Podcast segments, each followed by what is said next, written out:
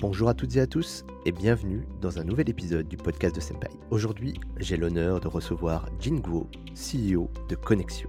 Connexio aide ceux qui ont besoin de se former et de trouver un emploi dans le numérique. Découvrez ce magnifique projet avec ses CEO où on reviendra ensemble sur les débuts et les étapes importantes, ainsi que les projets futurs de Connexio. Vous verrez, c'est à la fois passionnant et inspirant. Elle nous parlera également de son parcours personnel avant son arrivée en France en 2015, où elle grandit en Chine et fait ses études aux États-Unis dans les prestigieuses écoles de Stanford et Harvard. Depuis 2016, l'idée de Connexio fait son chemin avec l'idée en tête d'aider les personnes qui en avaient le plus besoin et les aider efficacement. J'en ai profité également pour avoir son retour sur son vécu en tant que CEO femme dans l'écosystème et recueillir son message à toutes celles et ceux qui n'ose pas se lancer. Elle nous partagera également son mindset et les personnes qui l'animent au quotidien. Cet épisode est pour moi très particulier car moi-même étant issu de l'immigration, nous avons été confrontés dans notre famille à ces sujets et bien avant l'arrivée de Connexion. Donc c'est avec une certaine émotion et fierté que je vous propose cet épisode et vous remercie encore pour votre fidélité. Ceci étant dit, je vous laisse maintenant avec mon entretien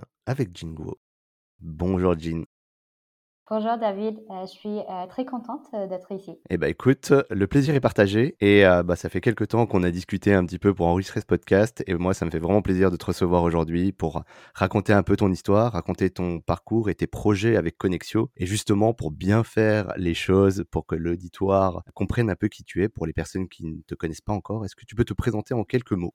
Oui, bien sûr. Donc je suis Jean, j'ai en fait je suis venue en France il y a quelques années et à la base, c'était en fait d'être chercheuse. Euh, je travaillais pour, à la base, euh, The Paris School of Economics, où euh, j'avais en fait travaillé sur des projets qui portaient en fait sur l'inclusion en fait des publics vulnérables. Et pour moi, en fait, quand je travaillais sur des bases de données en tant qu'économiste, de mieux comprendre ce qui passait sur le terrain. En fait, je suis allée beaucoup à la rencontre des personnes, des individus, des structures, des associations, pour vraiment en fait comprendre les enjeux, les besoins.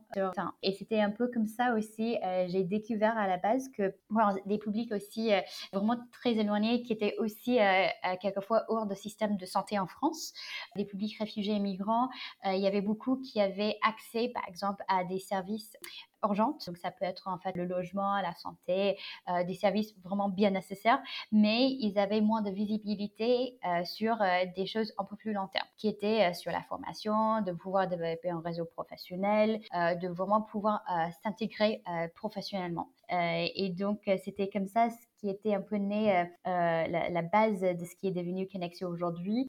C'était avant de venir en France, j'étais dans le Silicon Valley, je travaillais comme consultant et j'étais toujours entourée par la technologie. Et c'était un monde que je pense que peut-être j'ai pris comme, comme acquis dans, dans, un sens que tout le monde maîtrisait un peu le numérique, la tech. Et pour moi, c'était en fait un vrai levier aussi d'insertion socio-professionnelle. Donc c'était un peu comme ça en fait, ça a commencé Connexio. C'était vraiment des ateliers pour aider des personnes en fait bien maîtriser ces compétences, de les aider justement en fait à aller un peu plus loin dans leur parcours d'insertion socio-professionnelle. D'accord, on reviendra plus en détail sur le projet Connexio parce que c'est passionnant. Et euh, justement pour revenir sur ton parcours de vie, toi tu arrives en France en 2015. Donc là tu nous expliques effectivement que tu as été dans la euh, Silicon Valley, pardon. Combien de temps t'es resté en fait euh, là-bas? J'avais fait mes études là donc à, à peu près 5-6 ans, voilà. Donc tu as fait Stanford et Harvard Oui, oui, je pense que pour moi, à la base, j'avais fait en fait mes études à Stanford en économie et biologie, parce qu'à la base, pas, peut-être, j'étais pas le type de personne qui sache, en fait, qui savait à chaque phase dans ma vie ce que je voulais faire, même à la base. comme ça. et je pense que c'est normal en fait de pouvoir en fait suivre un peu notre curiosité.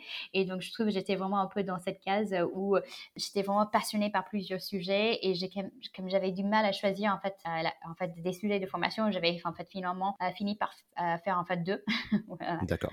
Et donc du coup, tu arrives en France en 2015, donc euh, fraîchement arrivé. C'était la première fois que tu arrives, tu venais en France ou tu étais déjà venu avant? Euh, Je suis venue la première fois en France pour faire en fait, en fait quand j'étais en fait en université, j'avais fait un, trimestre ici. Donc ça, c'était euh, ma première fois en France, voilà. Donc je suis revenue en disant mais à quelques années après. Et alors du coup, comment ça s'est passé quand tu es arrivé en 2015 Tu es arrivé à Paris? Je suis arrivée à Paris, euh, j'avais, euh, j'étais très intéressée à la base parce que je pensais, comme euh, je, vraiment je suis un peu mes intérêts, que je voulais en fait faire une thèse en économie. Donc, vraiment entrer dans le milieu des recherches de ce monde vraiment académique. Et donc, à la base, c'était vraiment en fait déjà de apprendre presque le français parce que ça faisait en fait beaucoup de temps que je parlais pas français et euh, donc euh, et aussi de comprendre bien en fait euh, par exemple je, il y a peut-être j'ai certaines connaissances sur le système de santé en France. Donc à la base c'est vraiment de comprendre en fait tout en fait tous ces aspects les politiques comment en fait c'est en fait comment ça marche en fait quand on va aller en fait avoir un sécurité sociale comment ça mmh marche les remboursements derrière. Donc pour moi ça m'a pris beaucoup de temps de comprendre en fait tout cet écosystème. Mmh, yes et bon, je te comprends parfaitement parce que même pour nous, euh, on va dire les Français natifs, euh, bon, on comprend pas tout, hein, des fois. Et ça change beaucoup et euh, justement, bah, très rapidement, donc tu le disais en introduction, il y a cette idée qui grandit et qui qui émerge. Ça commence à prendre un nom à partir de 2016, Connexio et du coup, tu décides de te lancer là-dedans. Qu'est-ce qui te motive toi, en fait, à ce moment-là de ta vie, de ton parcours professionnel, là où tu es comme tu nous disais, déterminé, tu étais plutôt parti pour un, cursus académique, universitaire. Et là, du coup, c'est un petit peu un, pivot dans ta vie. Comment ça se passe, euh, du coup, dans la tête de Jean à ce moment-là? Oui, euh, et je dirais aussi euh, que quelquefois, quand on choisit aussi cet parcours d'entrepreneur, il y a aussi je pense d'un côté beaucoup d'incertitudes, il y a beaucoup de risques.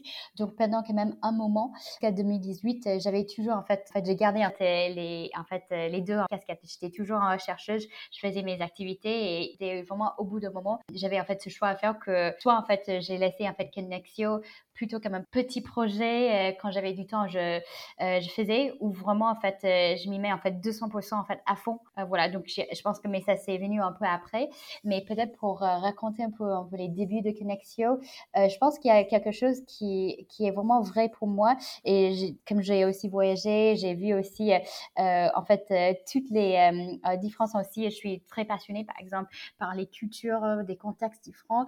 ce que j'ai trouvé, c'est qu'il il y a une phrase qui m'a marqué. Je dis l'expression plutôt en anglais, c'est que talent is equally distributed and opportunity is not.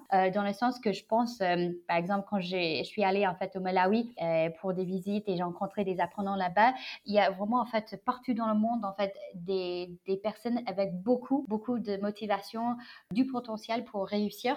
On peut pas choisir en fait euh, où on est né, mais quelquefois j'ai trouvé que même si euh, en fait oui il y a ces différences à la base, si ces personnes euh, puissent accéder soit les informations, le réseau et en fait par leur propre en fait pouvoir réussir en fait je pense que ça vous fait, pour moi, ça vaut la peine de, les aider parce que pour moi aussi, peut-être c'est aussi un peu mon parcours. Euh, je suis née en Chine, j'ai grandi aux États-Unis. J'avais vu aussi à la base aussi des obstacles, euh, surtout de ma mère, parce qu'elle était arrivée en fait aux États-Unis à presque 40 ans, elle parlait pas l'anglais, elle n'avait pas du tout un réseau. Et j'ai vu jusqu'à euh, aussi quel moment en fait que ça peut être en fait une source d'exclusion aussi. Bien sûr. Parce qu'à la base, euh, comme elle ne parlait pas bien la langue, elle avait peur de, de crocher le téléphone parce qu'elle ne comprenait pas euh, ce qui était dit de l'autre côté. Et euh, pour moi, c'est vraiment, en fait, je trouve qu'on est dans un monde aussi plus, de plus en plus globalisé. Et il y a aussi, en fait, pour moi, en fait, ce doit de, de partenir à quelque part aussi. et donc, peut-être pour reprendre, en fait, d'une manière pas très courte à cette mmh question, c'est pour moi de dire que je trouve, pour moi, c'était de faire en sorte que, par exemple, si à l'époque, pour moi, j'avais pas eu des profs, ma mère, des personnes qui m'ont soutenu, euh, j'aurais pas osé même postuler à Stanford parce que je pensais peut-être euh, j'aurais vraiment j'avais pas peut-être la confiance en moi à ce moment de, faire ça. Euh, mais euh, maintenant je veux aussi que cette opportunité des chances de pouvoir réussir en fait ça soit pour tout le monde quoi. Et quelquefois justement en fait on doit avoir peut-être des gatekeepers disons dans nos vies qui peuvent vraiment en fait ouvrir en fait vraiment cette chaîne d'opportunités. Je pense que vraiment c'est derrière en fait ça aussi la mission et les valeurs de Kenexio c'est de aider des personnes euh, de pouvoir accéder en fait et avoir en fait ces connexions, justement en fait les valeurs d'Ario Connexio, euh, de pouvoir en fait euh, faire ça, de rencontrer du monde, de pouvoir avancer dans leur vie. Eh ben, écoute, quel beau projet en tout cas. Et maintenant, ça, ça a 5 ans, hein, c'est ça, Connexio. Où est-ce que vous en êtes? Quelles étaient un peu les grandes étapes donc là, tu nous raconté un petit peu le début, la genèse, comment c'est venu. Et, effectivement, c'est passionnant et on sent que tu es animé par quelque chose de, très grand. Et donc, ça se formalise par Connexio. Et comment ça se développe, en fait, finalement, cette idée-là comme, quelles sont un peu les grandes étapes de 2016 à, on va dire, aujourd'hui et demain? Oui, donc je pense qu'au début, c'était vraiment, en fait, on a commencé avec, je pense qu'une première formation, une première promotion d'apprenants en 2016. je dirais aussi, il y avait un point un peu clé en mi-2018 où vraiment j'avais choisi d'être consacré en fait à 100%, 200% sur, sur le projet, de vraiment accélérer, en fait, d'accélérer le développement à partir de ce moment-là. Et je dirais aussi peut-être dans, je dirais en fait, par exemple, si j'avance un peu dans le temps aussi, euh, en 2019, euh, il y avait plusieurs moments qui étaient euh, importants pour nous. En 2019, on avait lancé en fait nos premiers programmes au niveau international. Par exemple, on travaille aujourd'hui, et c'est toujours le cas en fait au Malawi avec les Nations Unies et JRS. Et aussi en fin 2019, on avait remporté le prix de Google Impact Challenge qui était sur la thématique en 2019 d'inclusion numérique. Et c'était important pour nous parce que ça nous a donné, merci, un peu en fait de, visibilité et aussi ça nous a aidé justement en fait à, donner le boost pour euh, pouvoir en fait développer sur des nouvelles régions, nouveaux territoires. Mmh, c'est impressionnant. Et euh, justement, tu, parles d'apprenants. Euh, au début, comment ça se passe Alors, c'est gratuit pour les apprenants, c'est-à-dire que vous les accompagnez et pas besoin de mettre la main au portefeuille, proprement parler. Et comment vous les aidez au début et comment ça évolue un petit peu aujourd'hui? Il y a des formations, il y a plein de choses. J'invite d'ailleurs les auditeurs à regarder le site internet pendant qu'ils écoutent pour regarder un petit peu ce que vous faites. Mais comment ça se développe du coup cette communauté? Comment comment le projet est pris en fait au début? Oui, donc chez Connexio, euh, je pense à la base on avait que en fait un offre de formation, donc parce qu'on voulait tester, euh, on voulait améliorer. Donc aujourd'hui pour nous en fait et pour les apprenants, en fait on a vraiment en fait plutôt un catalogue de, de formation palette d'offres de formation où ça peut vraiment être des bases pour des personnes en fait qui veulent découvrir par exemple le monde numérique. On a des parcours plutôt découverts flash pour en fait les en fait donner en introduction dans ce monde. Pour certaines aussi, il y a aussi beaucoup des enjeux euh, d'inclusion numérique aujourd'hui, euh, parce qu'on voit aussi qu'il y a une forte digitalisation euh, dans tous les sens. Ça peut être dans la vie pratique avec toutes les démarches administratives jusqu'à tout ce qui est la vie professionnelle. Aujourd'hui, de bien maîtriser, et par exemple, ça peut être des choses vraiment en fait de démarches en fait pour rechercher un emploi. C'est très important, par exemple, la présence d'entités professionnelles en ligne, à travers un profil LinkedIn, par exemple, ou d'autres choses, jusqu'à aussi des compétences qui sont très utiles, en fait, dans ce monde de demain, hein, en fait, dont on en parle.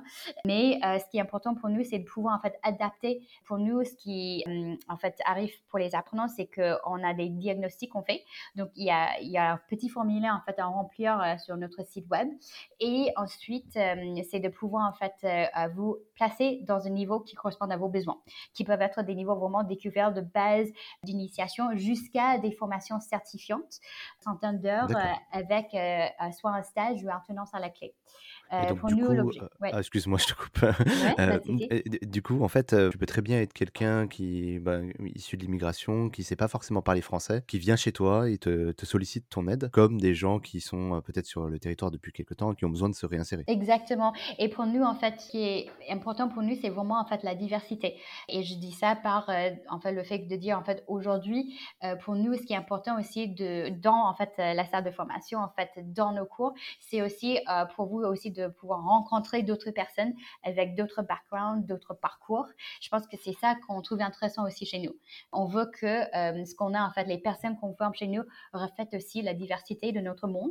Bien sûr. Donc, euh, ce qui, en fait, sont les, les facteurs clés pour les apprenants qui veulent venir chez nous, c'est bien sûr la motivation de pouvoir, en fait, soit, en fait, avoir un besoin de découvrir ce monde, de vraiment, en fait, monter en compétence sur des sujets précis ou même d'aller et faire une reconversion vers un nouveau métier. Il y a plusieurs type de besoins et notre euh, objectif, c'est de pouvoir en fait vous aider soit sur un petit bout, de vous booster sur un partie de parcours jusqu'à en fait, des parcours en fait certifiants qui vont vous aller en fait ouvrir en fait tout un nouveau monde d'opportunités. Non, mais c'est assez impressionnant ce que vous faites. Nous, on peut que aller dans votre sens chez Senpai puisqu'on est convaincu que aujourd'hui travailler c'est pas la même chose qu'il y a 20 ans et qu'il y a des must-have qui n'étaient pas, qui n'en étaient pas avant. Typiquement l'usage de la bureautique, l'usage de, des outils numériques on parle beaucoup de numérisation en France et on travaille à faire. Et la crise du Covid, tout ça, tout ça un peu fait mal. Mais justement, ouais, ton projet, il est, il est hyper intéressant. Et ce volet, euh, ce volet social et inclusion, c'est assez impressionnant. Et justement, je me demandais un peu euh, qui étaient un peu tes partenaires aujourd'hui pour, pour t'aider à te développer, qui sont adossés à ce projet-là, parce que tu as, as, quand même une mission globale. Est-ce que mmh l'État, justement, intervient aussi dans, dans, dans ce projet? Mmh Je dirais, en fait, pour nous, euh, il y a plusieurs écosystèmes qui sont très importants. Donc, parmi en fait ces acteurs dans l'écosystème, c'est toujours en fait nos partenaires qui, ça peut être des associations, des structures vraiment ancrées très localement, qui nous aident justement à orienter en fait et nous envoyer nos apprenants. Aujourd'hui, on travaille avec plus de 200 structures juste sur le sourcing, l'identification des besoins de nos publics. Et c'est important parce que parmi en fait ces structures, c'est des structures justement qui ont des actions très euh, complémentaires. Par exemple, ils ont des actions en fait qui vont aider des personnes en fait sur les autres besoins. Ça peut être en fait sur des questions en fait euh, d'insertion sociale parce qu'il y a aussi il y a beaucoup de, besoins et je pense pour nous c'est de assurer que par exemple c'est pas parce que euh, quelqu'un en fait n'a pas un logement stable ou d'autres besoins en fait très importants dans la vie qui prise pas en fait finir en cours chez Connexion. Ça c'est en fait euh, un premier type de partenaire.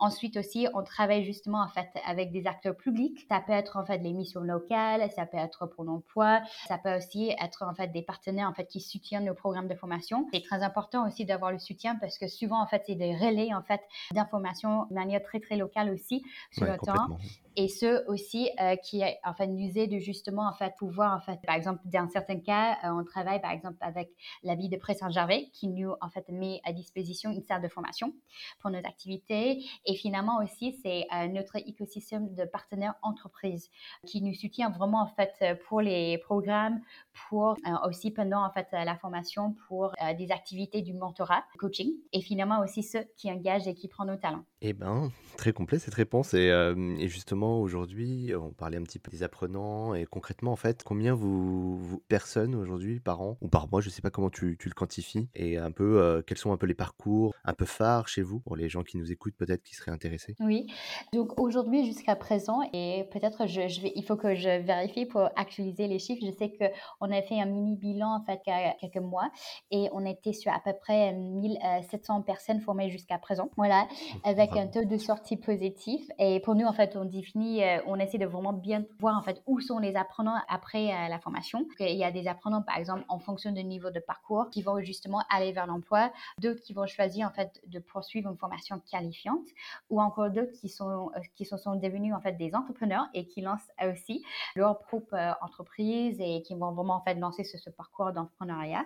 Et donc on a un taux de 72% six mois après la fin de la formation. Voilà. Et pour nous, ce qui est important aussi, c'est de vraiment en fait bien adapter des parcours. Parce que souvent en fait on peut avoir en fait cette idée de qui est le numérique. Et souvent en fait parmi nos euh, objectifs mission c'est de pouvoir aussi décortiquer les nuances dans le numérique. Parce que le numérique, c'est pas forcément juste savoir coder. Beaucoup de fois, en fait, on a des apprenants qui peuvent mélanger aussi l'informatique avec euh, le numérique, avec le code.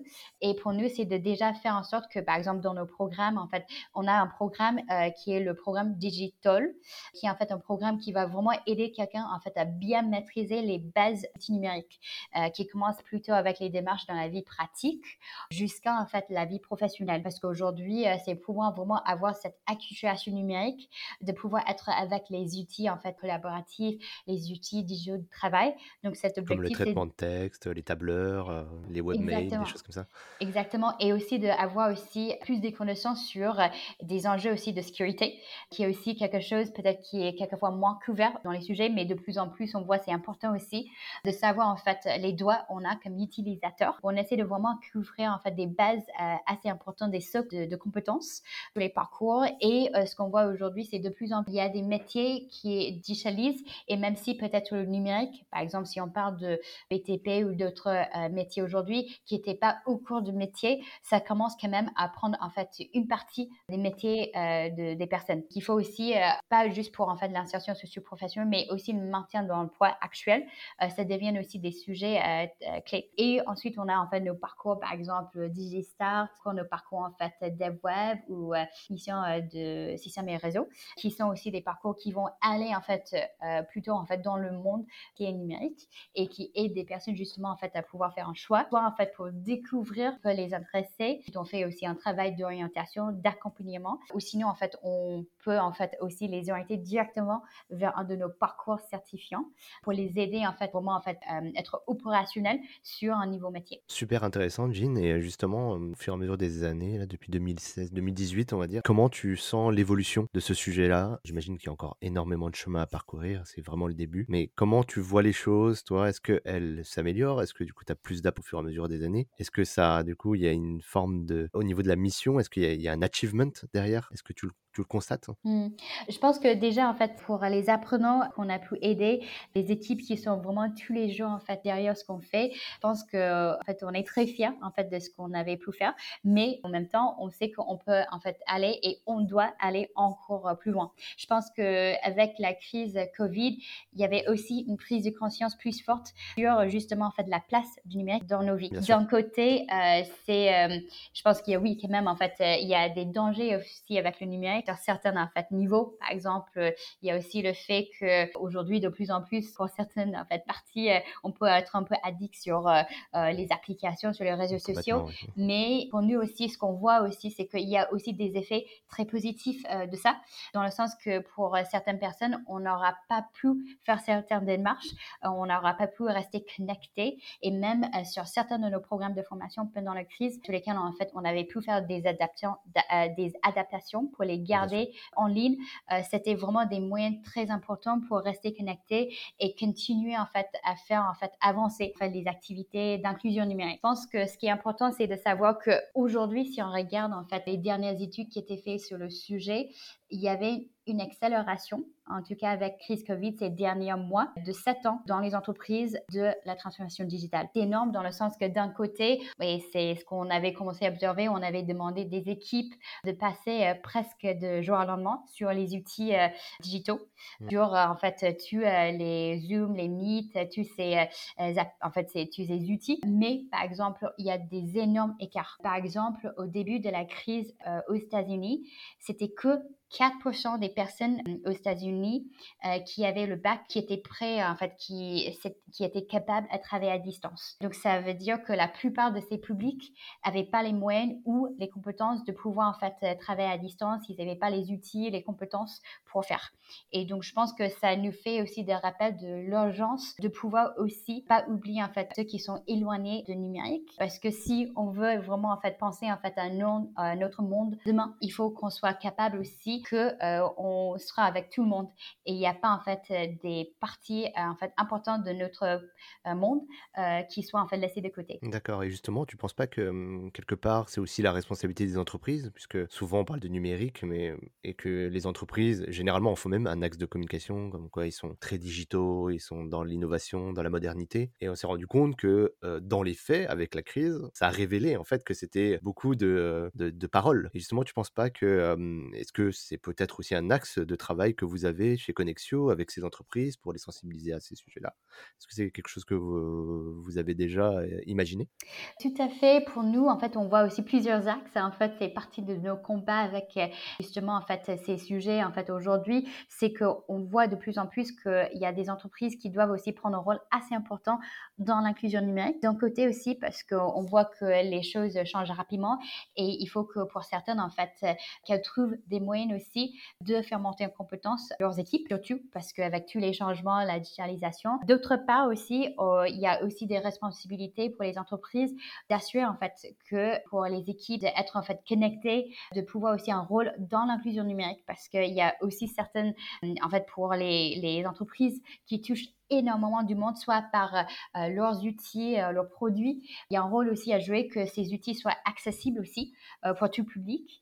Et dernièrement, je pense pour nous, un enjeu important, c'est de plus en plus, on fait appel à des entreprises aussi de penser en fait à des enjeux de recrutement inclusif parce que avec les talents en fait on voit aussi la croissance en fait des besoins pour les talents en fait dans le numérique ou autres il faut aussi que sur des enjeux aussi d'inclusion on pense aussi à des moyens d'inclure en fait et d'avoir aussi des équipes qui reflètent aussi la diversité de, notre monde, de notre société. Non, bah très clair, ce marqueur est hyper fort et euh, quand on préparait un petit peu ce podcast, euh, je le sentais déjà cette énergie.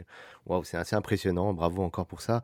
Et euh, bah, nous, on peut que corroborer ce que l'énergie et la vision que tu as. Nous, on a exactement la même chez Senpai d'un point de vue mmh accessibilité outils. C'est un peu notre notre credo, notre notre motivation qui se dit bah, voilà, tout le monde peut accéder à des outils. C'est juste que des fois, on n'a pas les codes, des fois, on Mmh comprend pas, des fois, on n'a pas la légitimité. Tu parlais de ça, on a l'impression que, mmh, de la même manière que toi, tu es allé à Stanford, mais parce que au départ, t'étais pas, tu te sentais pas légitime d'y aller, tu y allais quand même, mais tout le monde n'a pas ce, ce déclic ou cette possibilité d'avoir quelqu'un qui vous pousse ou, de se sentir possible. Donc, carrément, et justement, je t'ai pas posé la question au, au début, mais aujourd'hui, comment ça se passe chez Connexio en interne? Vous êtes combien? Comment ça s'organise? On sent que vous faites énormément de choses. Vous, vous apportez un accueil social, vous êtes là pour former. Comment ça s'organise globalement aujourd'hui en 2021 oui, donc non, merci pour ça, David. Je pense que je pense qu'il faut qu'on soit aussi solidaires et ensemble sur des, ces combats aussi, de vraiment pousser plus loin en fait, euh, en fait tout l'écosystème vers plus d'inclusion. Voilà, je pense que je, je, pense que exactement. et pour dire en fait où on est actuellement, donc on est en phase. Je pense qu'on a bien grandi dans les équipes. On compte euh, à peu près 50 personnes dans nos effectifs aujourd'hui. Ah oui. Et euh, aujourd'hui, je pense que pour nous, c'est aussi de on a cette logique d'être vraiment très proche euh, sur le temps. Aujourd'hui, on est sur en fait euh, trois régions en Île-de-France, euh, en Nouvelle-Aquitaine, les Hauts-de-France, et on compte aussi 530 sites opérationnels dans lesquels on a nos formations. Donc c'est ça aussi, on a en fait des équipes qui sont vraiment très dynamiques, avec beaucoup d'énergie et qui sont vraiment localement sur le temps. On fait beaucoup d'activités de sensibilisation et pour nous c'est pour ça en fait c'est important d'avoir autant de sites aussi sur lesquels on peut dispenser nos activités, c'est vraiment en fait d'être proche de nos publics, pas les demander de faire euh, des trajets très longs en fait pour venir au cours, parce qu'on veut trouver des moyens de les motiver. Et donc c'est pour ça en fait on fait beaucoup d'activités euh, assez euh, locales. On a un projet qui va arriver pour renforcer justement en fait l'activité qu'on va faire et de plus en plus justement en fait parce qu'on s'est rendu compte un peu de ces enjeux, comme on avait travaillé en fait dans un premier temps bien sûr en fait en direct avec nos publics, mais on a commencé aussi à travailler directement avec des structures. Donc, c'est des acteurs publics, ça peut être des structures dans l'économie sociale et solidaire et même des entreprises pour, euh, en fait, adapter euh, nos formations qu'on fait, en fait, aussi, en fait, en B2B. Donc, par exemple, donner un exemple, on avait aidé à former des agents dans les euh, centres sociaux de la ville de Paris. Et c'était aussi partie de notre mission de pouvoir aider des personnes qui sont vraiment la première ligne pour les publics qui viennent, en fait, dans des centres pour pouvoir, en fait, les aider, les débloquer sur des enjeux de démarches administratives qui sont aussi liés avec des enjeux numériques. Et ensuite, on avait aidé aussi d'autres structures, soit en fait des entreprises dans certains secteurs d'activité, de pouvoir monter en compétence leurs équipes face à en fait euh, ces enjeux de digitalisation, par exemple. Ça peut être en fait en entreprise dans euh, le domaine de services de propriété qui aujourd'hui donne justement des outils numériques, des tablettes, au lieu en fait de passer en fait comme ils étaient avant sur papier pour toutes leurs démarches. Je pense que de plus en plus on voit ces besoins et on veut justement en fait pouvoir être à la service de justement beaucoup des entreprises c'est plutôt aussi des TPE et des PME qui ont vraiment ces forts besoins d'être accompagnés sur euh, la digitalisation. Et justement, je profite, ça me fait penser à une question que je t'ai pas posée au moment où tu en parlais, mais est-ce que du coup, il y a un marqueur aussi au niveau de l'âge des personnes que vous accompagnez? Est-ce que tu, tu l'observes? Que l'accès numérique peut être compliqué après une certaine génération. On parle souvent de la génération Y qui est née avec Internet, mais celle mmh d'avant, est-ce que du coup, vous avez des apprenants qui sont dans ce contexte-là où c'est pas forcément des, comme on disait, des must-have, des, des réflexes? Comment ça se passe avec ces, populations-là? Euh, Chez nous, dans nos programmes de formation, et ça, ça vaut euh, même pour les parcours euh, sur les compétences de base jusqu'à des niveaux assez avancés sur le numérique, pour nous, on a cette approche de vraiment favoriser l'autonomie. Parce que ce qui va être important, et ça vaut pour les compétences numériques, mais pas que, c'est qu'on est dans un monde qui change. Par exemple, d'ici 2030, il y a quand même des métiers qui vont apparaître qu'on ne sait pas encore. Et comment adapter en fait face à ce type de monde qui change assez rapidement, euh, c'est de pouvoir être aussi autonome sur certaines démarches, euh, surtout de savoir aussi comment euh, chercher en les informations. Parce que ce qu'on dit aussi à nos apprenants souvent, c'est que on est là en fait dans la salle de formation avec vous, mais même après les programmes de formation ou autres, on peut pas toujours être là derrière en fait vous pour vous guider. Donc qu'est-ce que vous allez faire si en fait nous, nos formateurs, nos équipes sont pas là pour vous accompagner?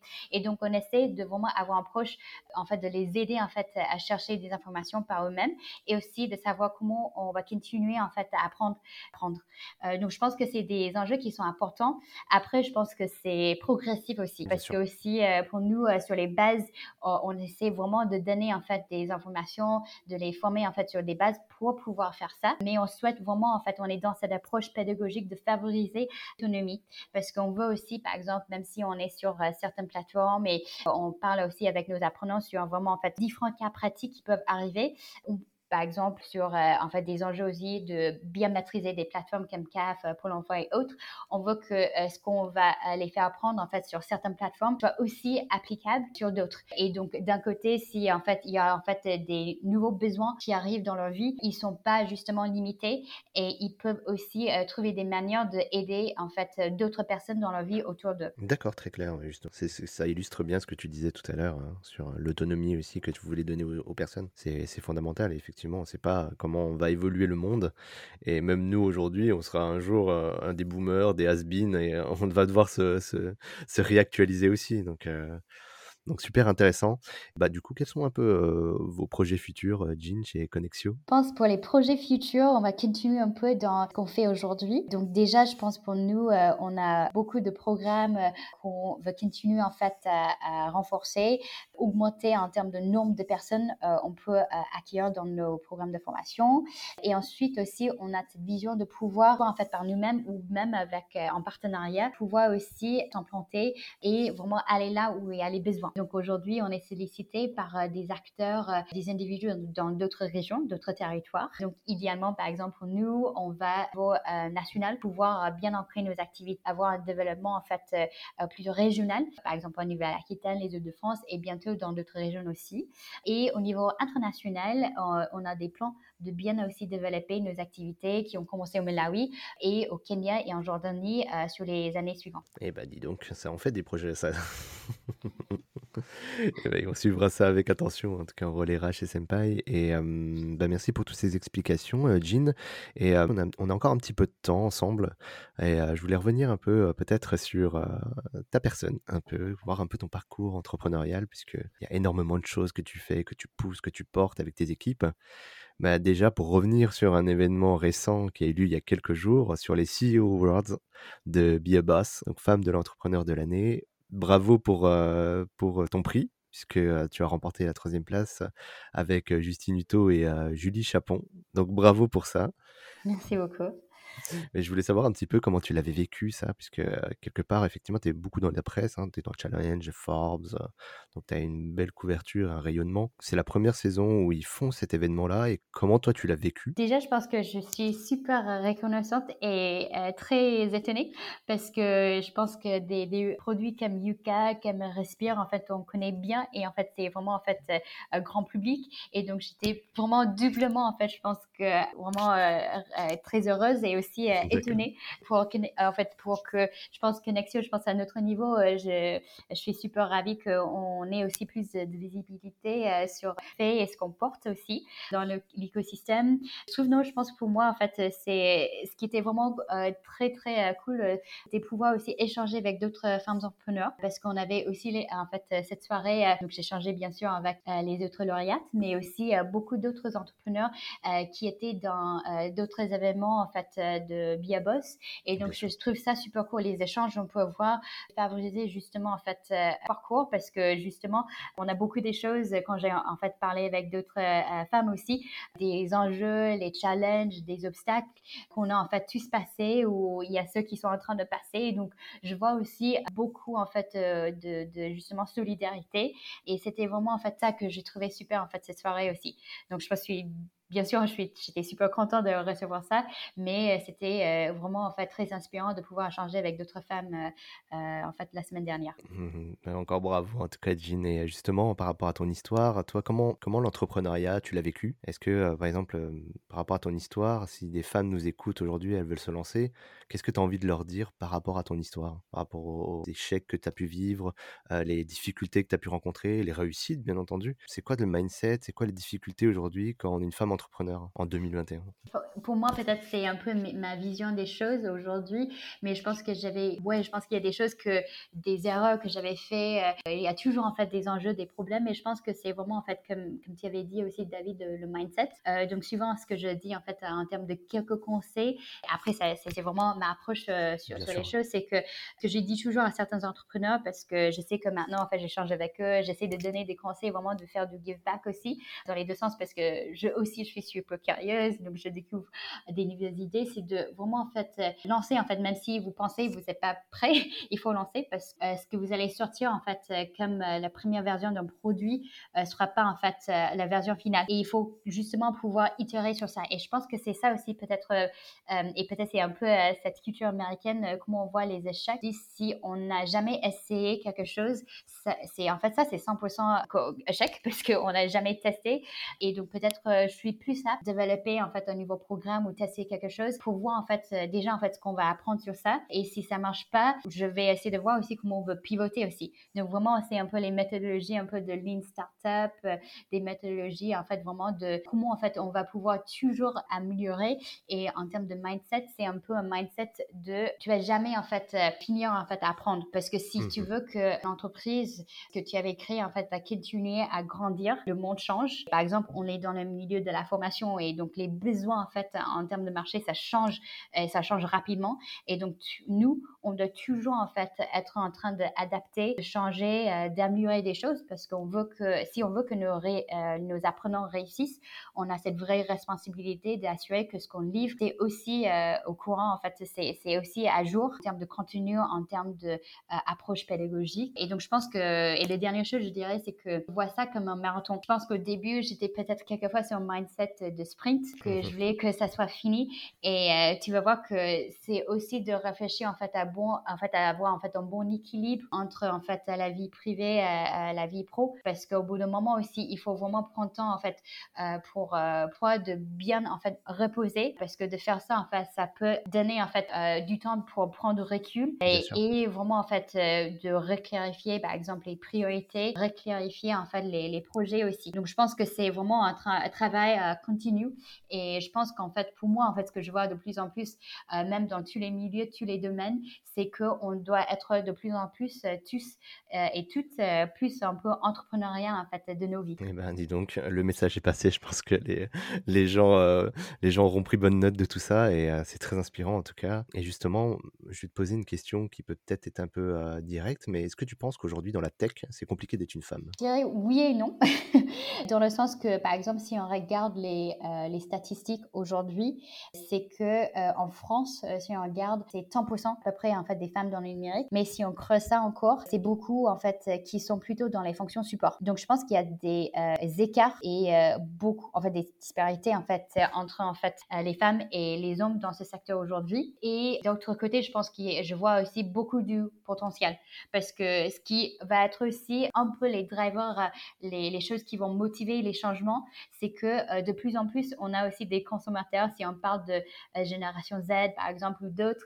qui vont chercher justement en fait des choses qui portent des valeurs. Ça peut être du euh, sustainable sourcing jusqu'à que euh, des entreprises prennent plus euh, du temps en fait sur des questions justement d'inclusion des diversités.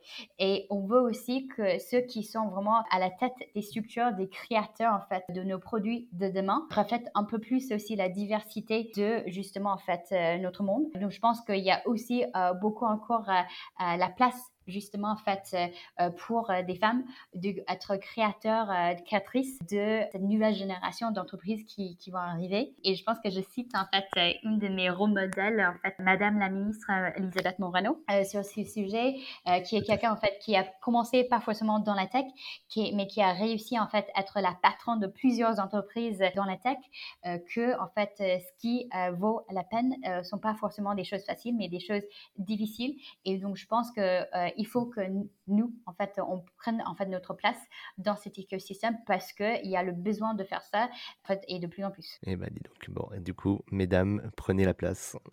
N'attendez pas qu'on vous donne l'autorisation, prenez-la.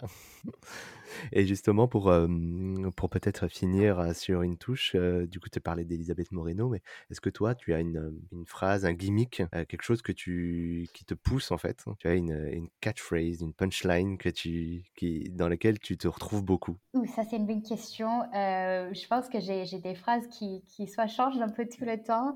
Et celle du moment, alors, du coup Celle du moment, je pense que c'est parce qu'en fait, on est en train de je pense qu'il y a des nouveaux euh, challenges qui, qui euh, arrivent pour nous euh, chez, chez Connexion en ce moment. Quelque chose que j'aime bien, en fait, pour aussi regarder un peu la motivation, c'est une citation, en fait, d'une activiste américaine qui s'appelle Margaret Mead. C'est ce qu'elle avait dit, en fait, sur notre possibilité de changer le monde. C'est quelque chose dans le sens Never doubt that a small, committed group of individuals can change the world. In fact, that is how most of the changes in the world have happened. Donc, je pense que le fait que vraiment des mouvements énormes, euh, ça commence vraiment en fait avec juste une personne, un petit groupe de personnes. Voilà. Ça commence avec Connexio. eh ben écoute, Jean, je te remercie beaucoup pour ton temps. C'était passionnant. J'ai bu tes paroles en tout cas. Je ne sais pas si c'est entendu.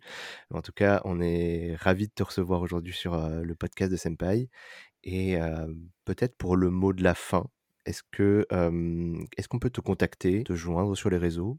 Oui, bien sûr. Donc, je pense que pour ceux qui, qui, sont intéressés sur nos activités, n'hésitez pas en fait à, visiter notre site web connexio.com EU, parce qu'on a quand même, pour ceux qui sont intéressés par nos parcours de formation ou d'autres, en fait, de vraiment bien, en fait, euh, les consulter. Euh, je vous invite aussi de postuler. Euh, pour ceux aussi qui peuvent être intéressés pour, en fait, travailler avec nous en tant que partenaire, je pense qu'on a aussi des moyens, en fait, de nous contacter, nous mails, en fait, sur le site web. Et pour ceux aussi qui sont entrepreneurs et qui ont cette envie peut-être d'aller de, plus loin, je pense que pour moi, en fait, en tout cas, j'avais pris, en fait, du temps, en fait, à faire ça. Donc, pour ceux qui sont intéressés, aussi, peuvent aussi me contacter. Peut-être je suis pas très très active très rapidement, mais j'essaie vraiment de prendre le temps aussi de pouvoir répondre à ceux qui, qui, veulent aussi aller plus loin dans ce, parcours euh, d'entrepreneuriat. Eh ben écoute, super, le message est passé. On mettra euh, toutes les informations à communiquer pour les personnes qui seront euh, intéressées. Et encore une fois, merci beaucoup, Jean. C'était un vrai plaisir de recevoir et de te recueillir sur recueillir ton, ton témoignage sur le podcast de Senpai et de comprendre un petit peu mieux ton histoire et ce que vous faites chez Connexio. Et bah, on vous souhaite bah, la réussite que vous méritez et de coup poursuivre en fait ce combat que vous avez et qui et qui du coup va vous porter longtemps, je pense. Hein. Merci beaucoup, David. À très bientôt, Jean. Merci d'avoir suivi cet épisode du podcast de Senpai. Si vous souhaitez soutenir la chaîne, rien de plus simple partager ou tout simplement parler du podcast autour de vous, cela sera d'une grande aide, je vous l'assure. Nous vous donnons rendez-vous pour le prochain épisode et si vous ne pouvez pas attendre, une seule adresse www.senpai.io pour écouter d'autres témoignages passionnants. A très vite sur le podcast de Senpai.